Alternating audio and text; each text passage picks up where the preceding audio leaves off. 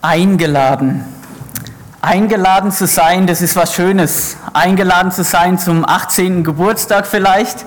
Schön, dass ihr da seid. Vielleicht gefeiert, 18. Geburtstag und trotzdem Gottesdienst zu sein, super. Eingeladen zu sein ist eigentlich was Schönes. Aber eingeladen zu sein von Freunden zu einer Veranstaltung oder einem Event, wo man weiß, das wird außerhalb meiner Wohlfühlzone liegen. Vielleicht vergleichbar das Beispiel von Petra. Ich soll jetzt zum Jugendkongress. Ähm, da guckt mich vielleicht jeder blöd an. Was wird mich da erwarten? Wie wird es sein? Ist da nur Tanz und Halligalli? Eingeladen zu sein zu einem Event, wo man weiß, das liegt außerhalb der Wohlfühlzone. So geht es vielen Leuten, die vielleicht zum ersten Mal in eine Gemeinde kommen oder in einen Gottesdienst. Menschen, die kirchendistanziert sind und sich darauf einlassen, vielleicht einer Person zuliebe mit in einen Gottesdienst zu gehen. Und die Frage ist doch dabei, was ist ausschlaggebend dafür, wenn Menschen zum ersten Mal in den Gottesdienst kommen, dass sie sich aufs Neue wieder einladen lassen und vielleicht auch ein zweites Mal wieder in den Gottesdienst kommen. Ich glaube, es ist in wenigsten Fällen die Räumlichkeiten, dass eine Person, die zum ersten Mal in einen Gottesdienst kommt, sich wieder einladen lässt, ah, weil euer Gottesdienstraum so schön ist. Vielleicht in eurem neuen Gebäude. Aber in wenigsten Fällen sind es die Räumlichkeiten, warum Leute wiederkommen. In den wenigsten Fällen ist es auch die Live-Musik, die sogar kostenlos ist im Gottesdienst. Oder die Predigt. Natürlich trägt das Programm dazu bei, Tendenzen zu entwickeln, ob man wiederkommt, aber wenn wir uns in eine Situation versetzen, in einem Event oder Veranstaltung, wo wir wissen, das wird außerhalb unserer Wohlfühlzone, da geht es im allerersten Moment um die Menschen und die Gemeinschaft. Wie sind die Menschen dort? Wie ist die Gemeinschaft? Haben die ein Interesse an mir? Gibt die Gemeinschaft mir Sicherheit oder nicht? Und das sind Fragen, die uns oft darüber entscheiden lassen, eine Einladung auch ein zweites Mal nachzukommen. Und im heutigen Thema dieser Predigt, da soll es um diese christliche Gemeinschaft gehen. Auch mit der Frage, was unterscheidet uns als Kirchengemeinde, als Gemeinschaft, unser Zusammenkommen mit, im Miteinander von dem Zusammenkommen vielleicht vom Stammtisch oder auch vom Sportverein. Und ich hoffe, dass sich das unterscheidet, unser Miteinander. Das Thema der christusgemäße Umgang in der Gemeinde, eine Gemeinschaft, die Herzlichkeit und geschwisterliche Liebe auszeichnet. Darum soll es heute gehen und es, der Text steht in Römer 12, die Verse 9 bis 21. Aber bevor ich in den Predigttext einsteige, den wir vorhin schon gehört haben, möchte ich noch ein paar einleitende Gedanken zu diesem Römerbrief geben. Dieses Kapitel 12, da beginnt eigentlich der praktische Teil dieses ganzen Briefes. Der praktische Teil, das Leben, was die Christen jetzt tun sollen. Und es geht darum, wie sich die Barmherzigkeit Gottes im Alltagsleben eines Christen nun auswirken soll. Und darum fängt Petrus dieses, diesen zweiten Teil dieses Buches an, Kapitel 12 bis 16, diesen praktischen Teil, mit diesem Wort, ich ermahne euch, lieber Brüder, durch die Barmherzigkeit Gottes. Da wird schon deutlich, das Ganze wird in den Zusammenhang gestellt von diesen ersten elf Kapiteln. Und in den ersten elf Kapiteln, da geht es drum um Gottes Heilshandeln. Da schreibt Paulus darüber, dass Jesus stirbt stellvertretend für meine Schuld. Und, aus, und er fasst es zusammen mit dem Begriff Gottes Barmherzigkeit. Und aus diesem Heilshandeln heraus, aus diesem Heilshandeln Gottes, Jesu heraus, gibt es die Voraussetzung für das christliche Leben. Es gibt die Motivation für die, die Jesus nachfolgen, jetzt nach seinem Willen zu leben. Aus den überwältigenden Dank für die Barmherzigkeit Gottes. Und er bezeichnet das dass das der Vernünftige, dass das ein Gottesdienst ist, aus dieser Haltung zu leben, aus der Dankbarkeit, was Gott für uns getan hat, seine Barmherzigkeit. Und er stellt klar, dass dieser Gottesdienst, dieser vernünftige Gottesdienst, wie es hier beschrieben ist, eigentlich mit einer Sinneswandlung zu tun hat. Und er schreibt hier weiter in Vers 2, stellt euch nicht dieser Welt gleich, sondern ändert euch durch Erneuerung eurer Sinne.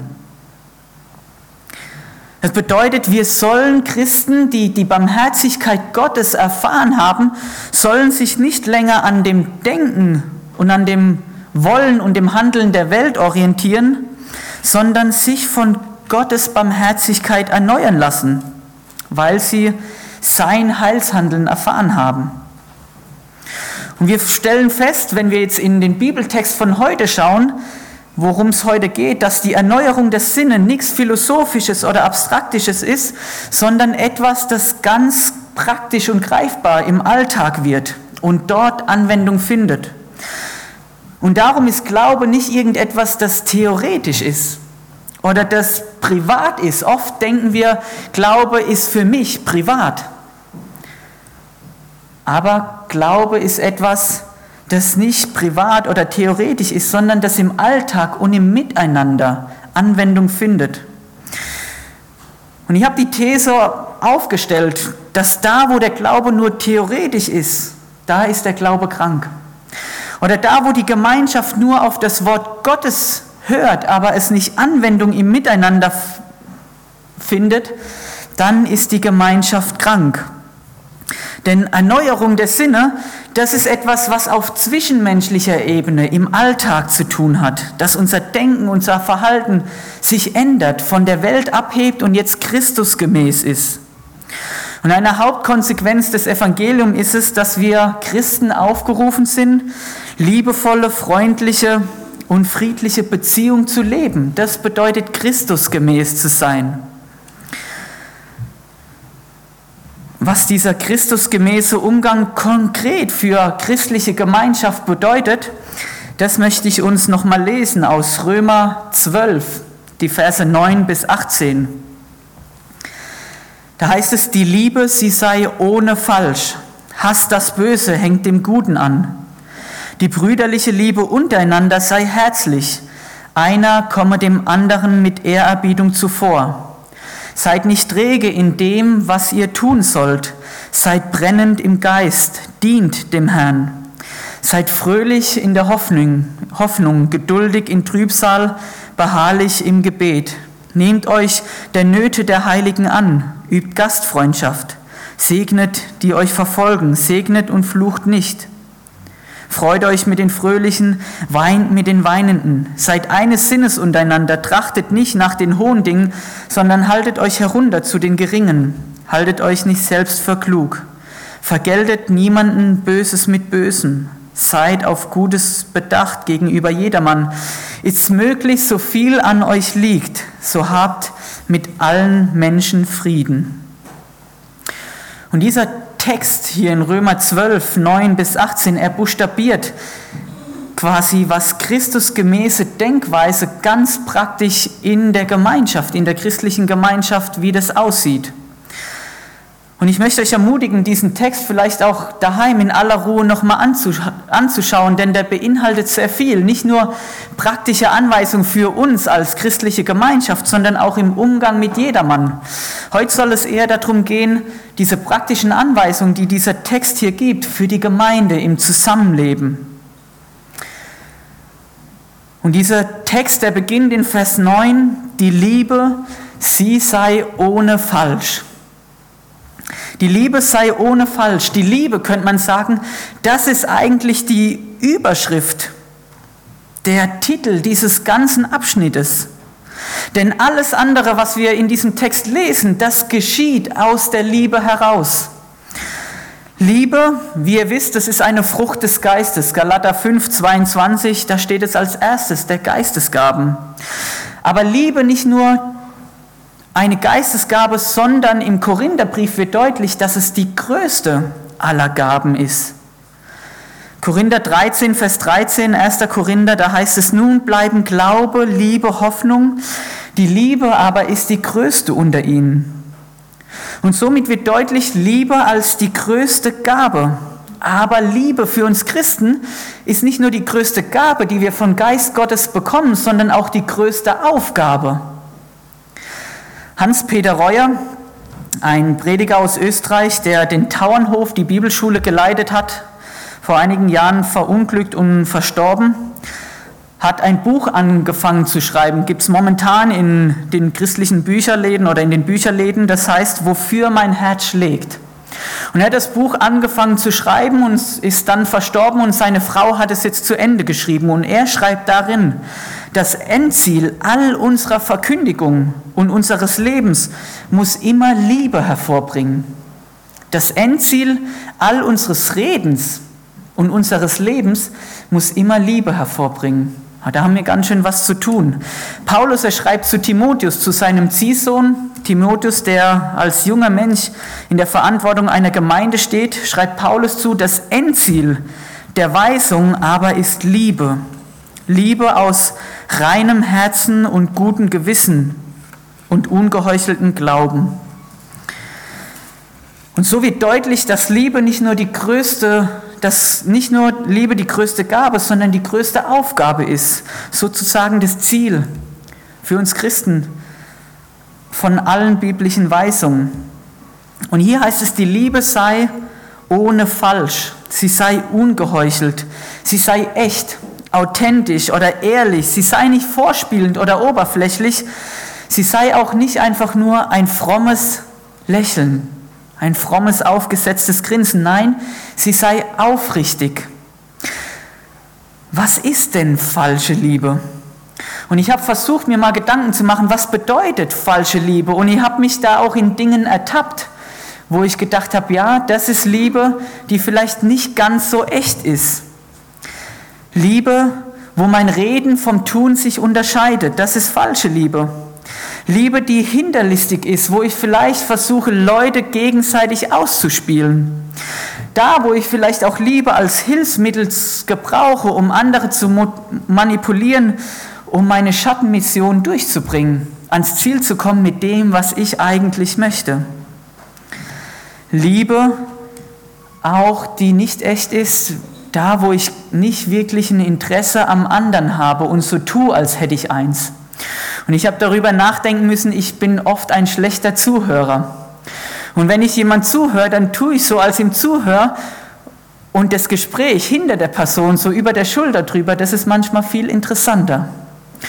Und das ist eine nicht die echte Liebe, von der Paulus hier spricht. Und oft genug wird uns Christen Heuchelei vorgeworfen. Es beinhaltet eigentlich, wir tun fromm, aber sind doch so lieblos. Und darin sind wir Menschen ganz sensibel geschaffen.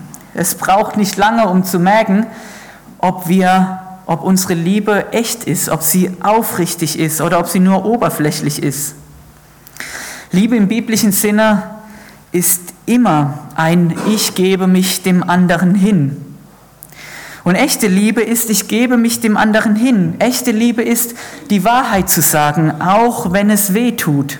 Auch wenn man durch die Wahrheit manchmal vor den Kopf gestoßen ist. Aber an echter Liebe macht aus, dass ich weiß, dass wo ich bei dem anderen dran bin. Und ich finde es was Schönes. Ich habe einen Freund, der knallt einem die Wahrheit oftmals so vor den Latz. Und wenn man ihn nicht kennt, ist man damit total überfordert. Aber ich schätze es an ihm, seine ehrliche Liebe, die sich zeigt, auch die Wahrheit direkt anzusprechen. Manchmal empfindet man es etwas lieblos, aber man weiß, wo man dran ist. Der Bibeltext spricht hier weiter von Hass das Böse, hängt dem Guten an. Oft denken wir, dass Liebe nicht hasst, weil es ein Gegenteil ist. Liebe und Hass passt nicht zusammen. Aber die Bibel sagt hier doch, Liebe hasst. Und Liebe, sie hasst das Böse, sie hasst die Ungerechtigkeit. Wieder eine Bibelstelle aus dem Korintherbrief, da heißt es, die Liebe freut sich nicht über die Ungerechtigkeit, sondern sie freut sich an der Wahrheit. Und hier wird deutlich, nur wer das Böse hasst, wer das Böse verabscheut, der unternimmt auch was gegen das Böse. Und da, wo die Missstände und das Übel und die Ungerechtigkeit in dieser Welt uns nicht mehr berühren oder bewegen oder auch in unserem Umfeld, da fehlt es uns an Liebe. Der Gegenteil von Liebe, das ist Hass. Und der, ein Ausdruck von Hass, glaube ich, ist Lieblosigkeit. Ist nicht Lieblosigkeit, sorry, sondern ist Gleichgültigkeit. Ein Ausdruck von Hass ist Gleichgültigkeit. Es kümmert mich doch nicht. Das ist mir doch vollkommen egal. Und das Böse, es soll uns, soll uns abstoßen. Wir sollen es abstoßen. Es soll uns nicht gleichgültig sein. Und das Gute heißt es hier, dem sollen wir anhängen. Das Wort, was hier benutzt wird, bedeutet wortwörtlich daran kleben, haften.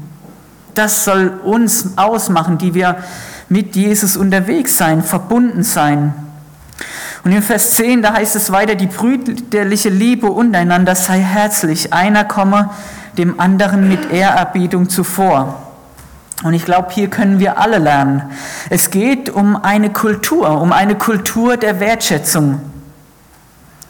Es geht darum, den anderen mehr Gewicht zu geben als mir selbst. Und dazu braucht es Demut.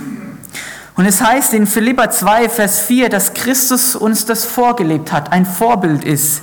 In Demut achte einer den anderen höher als sich selbst. Einer jeder sehe auf, nicht auf das Seine, sondern auf jeden und auf das des anderen. Habt diese Gesinnung unter euch, wie auch Christus in euch, wie sie auch Christus unter euch hatte. Und hier gibt es einen ganz konkreter Punkt von dieser Sinnesänderung, von der die ersten zwei Verse im Römerbrief sprechen, diese Sinnesänderung, was Christusgemäßes Denken bedeutet, dass ich mich selbst zurückstelle. Ich werfe meinen Stolz, meinen Egoismus über Bord und ich denke an den anderen. Ich frage nach, was dem anderen gut tut. Ich frage danach, was braucht der andere gerade? Was hilft dem anderen, anstatt auf mich zu schauen? Ich schaue darauf, dass der andere mehr Ehre, mehr Gewicht bekommt als ich selbst. Meine Tochter Katalea, die ist im Januar drei geworden, durfte jetzt ab Februar in den Kindergarten. Und da ist es so, dass man am Anfang so eine Eingewöhnungsphase mitmacht. So eine Woche lang. Bei ihr waren es wenige Tage, zwei Tage. Und sie war im Kindergarten und am zweiten Tag durfte ich mit dabei sein. Sie gerade erst seit zwei Tagen in dem Kindergarten und sie so mit ihren Freunden und dann fängt sie an. Ich bin aber viel größer als du zu ihrer Freundin.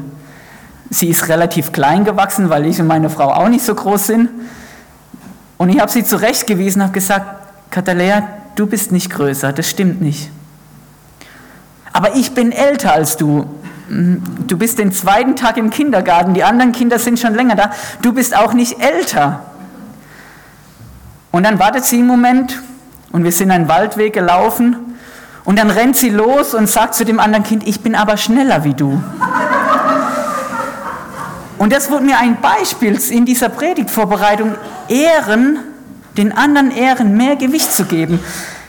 Sie war darin aus, mehr Ehre zu bekommen. Ich bin größer, ich bin schneller, ich bin stärker, ich bin besser. Und so oft geht es doch darum, ich bin besser wie du.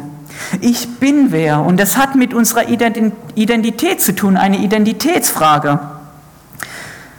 Und wir haben oft Angst darin, dem anderen mehr Ehre zu geben, unser Gesicht zu verlieren, weil es entgegen dem geht, was die Gesellschaft sagt, weil es gegen unser eigenes Streben geht.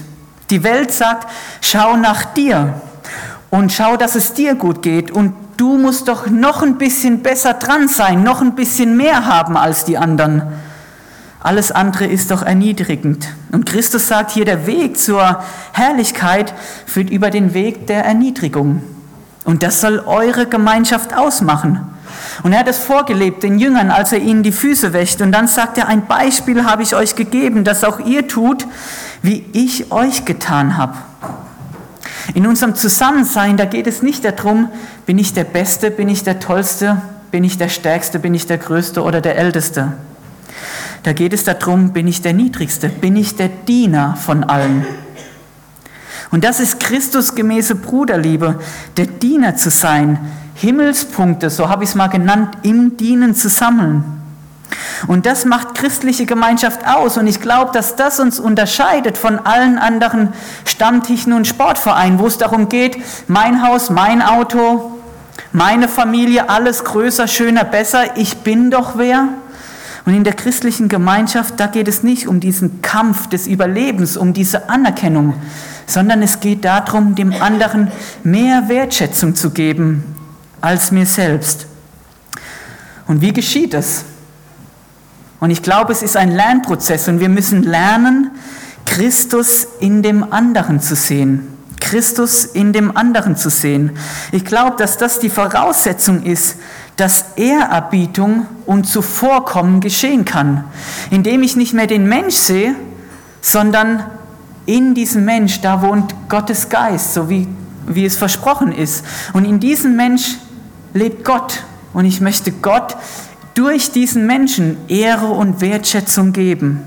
Und daraus wächst Hochachtung, Wertschätzung, Mitgefühl, Herzensgüte und auch Verzicht, sich selbst zu erheben.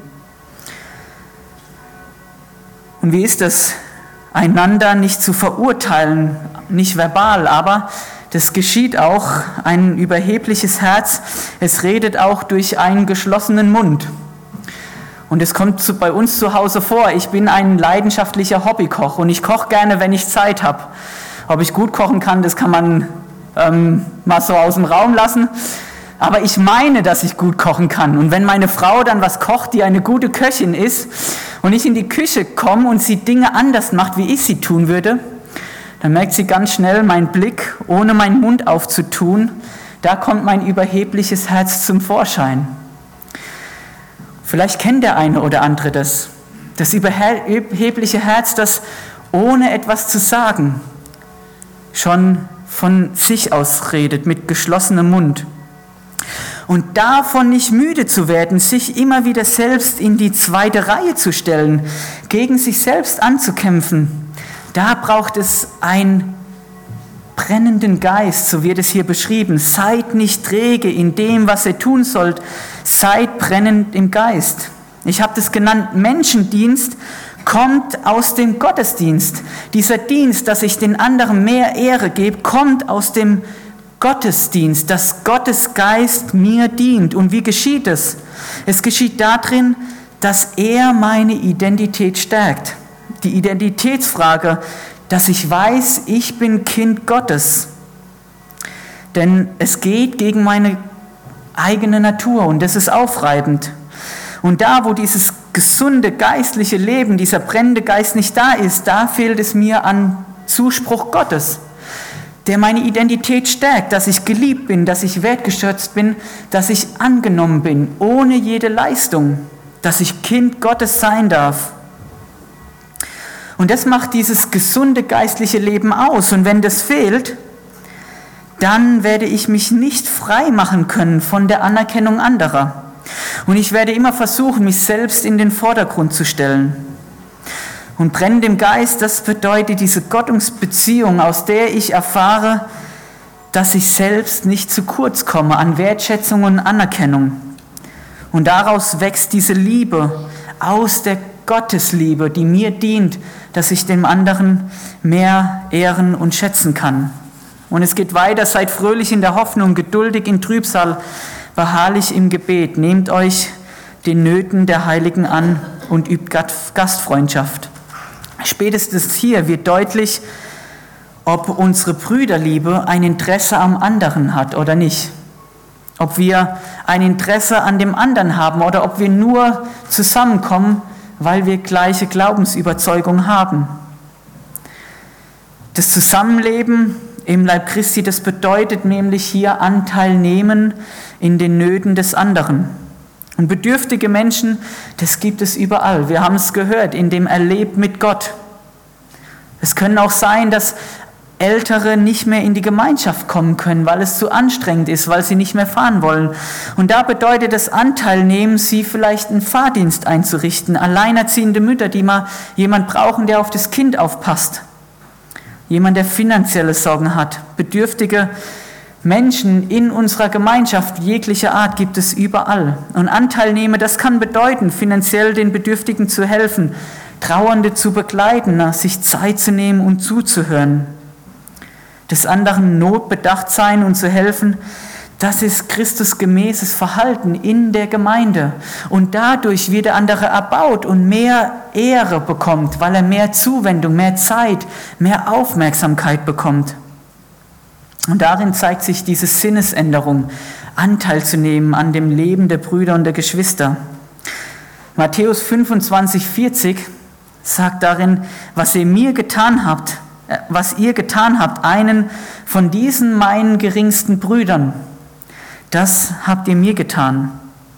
Und so ist es auch mit der Gastfreundschaft. In einem anderen Vers heißt es, dass wir da, wo wir Brüder aufnehmen, dass wir da Gott selbst beherbergen. Und wir sehen, dass der Dienst am Menschen auch zum Gottesdienst wird. Und so schließt sich das Kapitel des vernünftigen Gottesdienstes, dass dieser Dienst am Menschen auch gleichzeitig Gottesdienst ist. Und diese Verse enden mit Seid eines Sinnes untereinander. Trachtet nicht nach hohen Dingen, sondern haltet euch herunter zu den Geringen. Haltet euch nicht selbst für klug, vergeltet niemanden Böses mit Bösen. Seid auf Gutes bedacht gegenüber jedermann. Ist möglich, so viel an euch liegt, so habt mit allen Menschen Frieden. Eines Sinnes zu sein hier, das bedeutet nicht im, Wesen, im Unwesentlichen, auch in allen Dingen eine gleiche Meinung zu haben, das wäre schlimm, sondern es bedeutet auch nicht Uniformität zu haben in den Ansichten, aber es bedeutet harmonische Beziehungen zu leben, untereinander trotz unterschiedlichen Persönlichkeiten und Charaktere harmonisch zusammenzuleben. Und das ist eine Herausforderung in unseren Gemeinden. Wir sind unterschiedlich gestrickt. Und wie schön passt es zu dieser Jahreslosung dieses Jahr, Friedenstifter zu sein, habe ich das genannt. Suche Frieden und jage ihm nach. Und das steckt hier drin, so ist es möglich, so viel an euch liegt. Habt Frieden mit allen Menschen, seid Friedenstifter untereinander, in der Gemeinschaft, aber auch darüber hinaus. Und die Herausforderung, die wir als Gemeinde haben, ist groß, weil wir unterschiedliche Charaktere und Persönlichkeiten sind aber an die Gemeinde, wo Paulus schreibt, noch viel größer. Denn er schrieb an die Gemeinde, die noch größere kulturelle Unterschiede hatte, als wir sie heutzutage haben. In der Gemeinde waren Judenchristen, die sehr stark nach dem Gesetz gelebt haben. Und es waren die Heidenchristen, die gesagt haben, wir müssen nicht mehr das Gesetz einhalten, sondern wir müssen Christus nachfolgen. Und er allein genügt. Und wie war es möglich, eine Herz, eine Gemeinschaft zu haben, die Herzlichkeit und geschwisterliche Liebe ausmacht? Wie war das möglich, indem sie Christus im Bruder des anderen gesehen haben? Nicht indem sie in allem gleiche Meinung waren, sondern Christus im Bruder des anderen gesehen haben und der eine dem anderen zuvorkommt. Und ich möchte schließen mit dem Vers aus Johannes 13, 34 bis 35, wo Jesus sagt, ein neues Gebot, das gebe ich euch, dass ihr euch untereinander liebt, wie ich euch geliebt habe, damit auch ihr einander liebt habt. Daran wird jedermann erkennen, dass ihr meine Jünger seid, wenn ihr Liebe untereinander habt. Liebe, die auszeichnet, dass Christus dass ich Christus in dem anderen sehe. Liebe, die auszeichnet, dass ich dem anderen zuvorkomme und mehr Wertschätzung und Ehrerbietung gebe. Amen. Ich möchte beten und wem es möglich ist, der darf dazu aufstehen.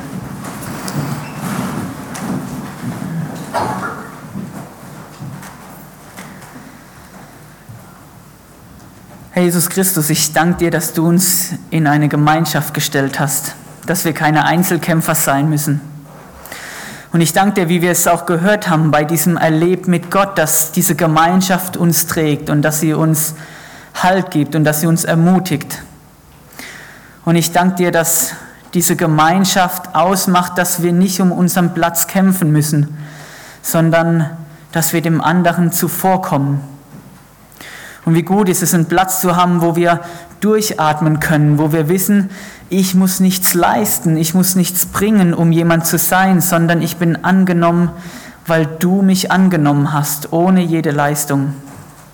Und ich bitte dich um Vergebung, auch in meinem Leben und für uns alle, da wo wir noch in diesem Lernprozess sind, da wo wir immer noch darauf aus sind, dass wir noch mal ein Ansehen bekommen, dass wir noch mal Wertschätzung bekommen, dass wir noch mal ein gutes Wort bekommen, vielleicht auch in dem, was wir tun. Und ich bitte dich, mach du uns demütig, dass wir fest werden in dir, in unserer Identität, dass wir in unserem Leben andere erheben können.